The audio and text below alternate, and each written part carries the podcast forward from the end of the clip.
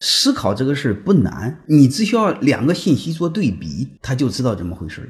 你比如，你把小狗关笼子里，小狗愿意吗？那肯定不愿意。把你一关到家门里边。那你愿意吗？别说把你关在你家的单元房里头，把你家院子锁上行吗？你思考一下就知道了。你怎么着要比狗强点吧？不能不如狗吧？类似我们身边太多的事，对比一下，思考几个就好了。那你也可以这么说吗？我为了保护狗，我把狗关在狗笼子里，对吧？我不让它出门，外边有疯狗，外边还有公狗，外边还有母狗勾引你。那我问你一下，这是爱狗还是恨狗还是害狗？这不就得了吗？我们身边太多的案例，你随便捞出来一个就行。还有一个什么是爱？爱的前提是尊重，爱的前提是两个人是独立。